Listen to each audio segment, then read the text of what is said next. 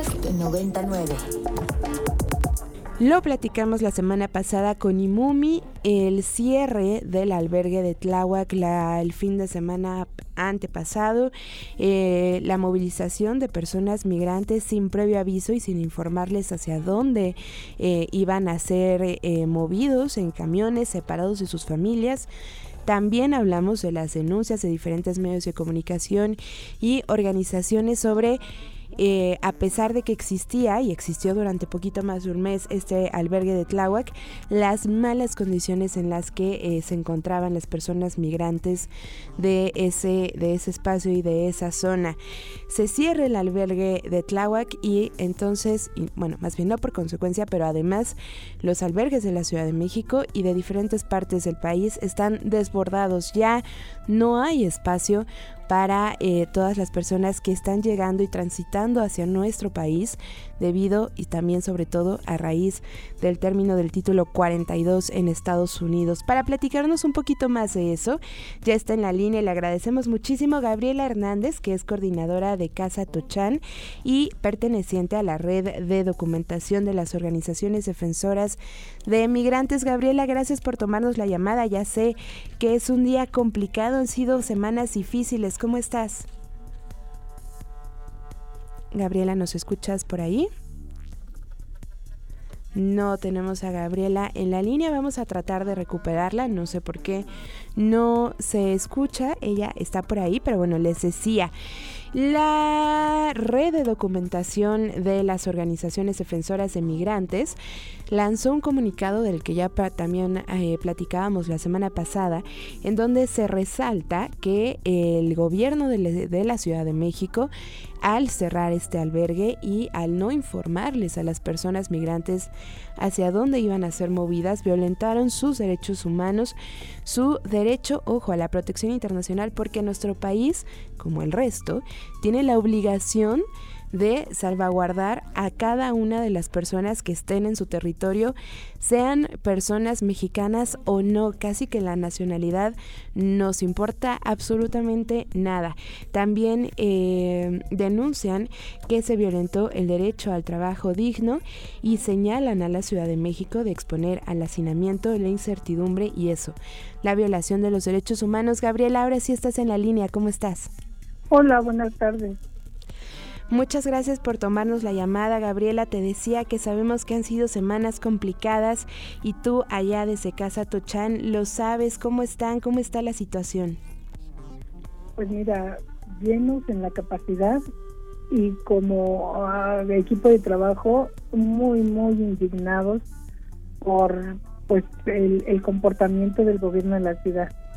En Ciudad de México, en donde tenemos una ley de interculturalidad, donde nos distinguimos por ser la ciudad multicultural y está tomando determinaciones, cierra un albergue sabiendo que tiene necesidad y distribuyendo a la gente a no sé dónde.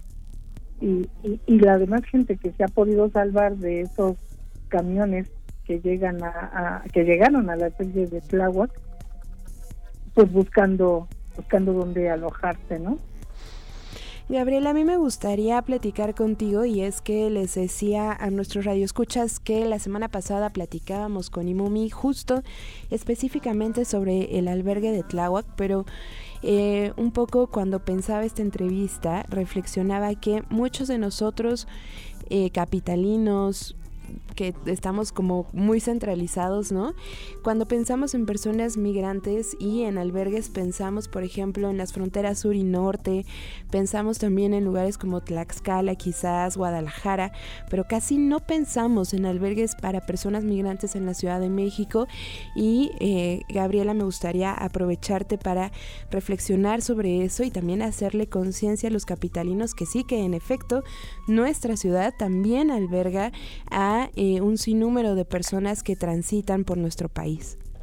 Pues sí, efectivamente, estábamos tan lejos de la, estamos tan lejos de las fronteras que nunca pensamos que íbamos a tener migrantes transcontinentales y transfronteras, ¿no? Eh, eh, la verdad es que las malas decisiones de los gobiernos federales son los que nos han llevado a esta crisis de recibir a personas extranjeras en la Ciudad de México. Exactamente, Tochán nace por una necesidad, la necesidad ya de albergar a los primeros migrantes solicitantes de refugio y víctimas de delito que estaban siendo atendidos y también no porque el gobierno quisiera, sino porque se estaba viendo obligado ante los ojos internacionales, pues acababa de pasar la masacre de San Fernando. Por eso es que ves albergue, el, por eso es que Alcochá nació y por eso fuimos el primer albergue para migrantes. Eh, eh, es así como empiezan a llegar a la Ciudad de México. Y después con el su famoso plan frontera, ya ni me acuerdo cómo se llamaba, el plan de Peña Nieto, que lo único que hacía era cercar las vías del tren para que no se pudieran bajar, eh, corretearlos arriba del tren para que desistieran de irse en tren. Y según esa era su forma de proteger. Obviamente cuando tú sabes que tu vida corre peligro en tu país de origen, pues no quieres regresar de ningún modo y buscas la manera. Y fue así que empezaron a llegar a la Ciudad de México. Y ya ni te cuento de las eh, eh, personas que fueron expulsadas de territorio norteamericano, incorrectamente dejadas a la en la frontera norte, migración los tomaba y los traía a la Ciudad de México, a la central camionera y a las puertas de Comar. Y después el gobierno de la ciudad se extraña de que hayan migrantes en la colonia Juárez, pues ahí migración los dejó.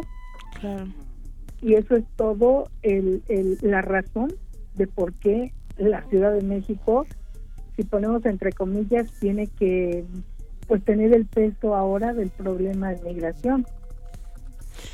Y entonces, ajá, además de reponer el, lo que hace el Instituto Nacional de Migración, es la sociedad civil, Gabriela, como tú, como Casa Tochán, eh, quienes, pues eso, saltan por los derechos y por la protección de este grupo o de estos grupos de personas. ¿Qué hace Casa Tochán?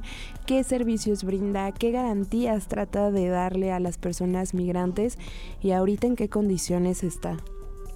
Mira, en Toché nació para dar un lugar digno a las personas sin movilidad. Eso estamos haciendo desde el 2011 y ya tenemos, bueno, vamos a cumplir ahora eh, 12 eh, años. Y bueno, les ofrecemos desde alimentos y hospedaje, la atención psicológica, atención médica, cuando podemos atención odontológica, pero además una serie de talleres que les puede servir ya sea para su integración laboral o para su integración en la sociedad. Esas son pues las características que, ofrecemos, los servicios que ofrecemos en el albergue. Y déjame decirte que me da mucho gusto saber que todos estos servicios los damos a través de un servicio de voluntariado muy fuerte. Nosotros hasta 2020 no teníamos a nadie, a nadie en este albergue que tuviera un sueldo remunerativo por estar haciendo este trabajo. Lo hacíamos con un trabajo voluntario. Y eso te habla de la gran potencialidad de la sociedad civil para resolver pues un problema, ¿no? Y Gaby, em, ¿a qué situación se han enfrentado todos estos voluntarios que eh, eso, como dices, trabajan eh, simplemente por, por la defensa de los derechos sin remuneración? ¿A qué situación se han enfrentado en las últimas semanas? ¿Qué retos han tenido que superar? ¿Se han tenido que adaptar de alguna, de alguna manera? Pues sobre todo la frustración es de no tener respuesta por parte de las autoridades a todo el esfuerzo que ellos hacen como ciudadanos aquí en la Ciudad de México. Eh, también con mucha pues gratitud hacia la gente que responde, ¿no?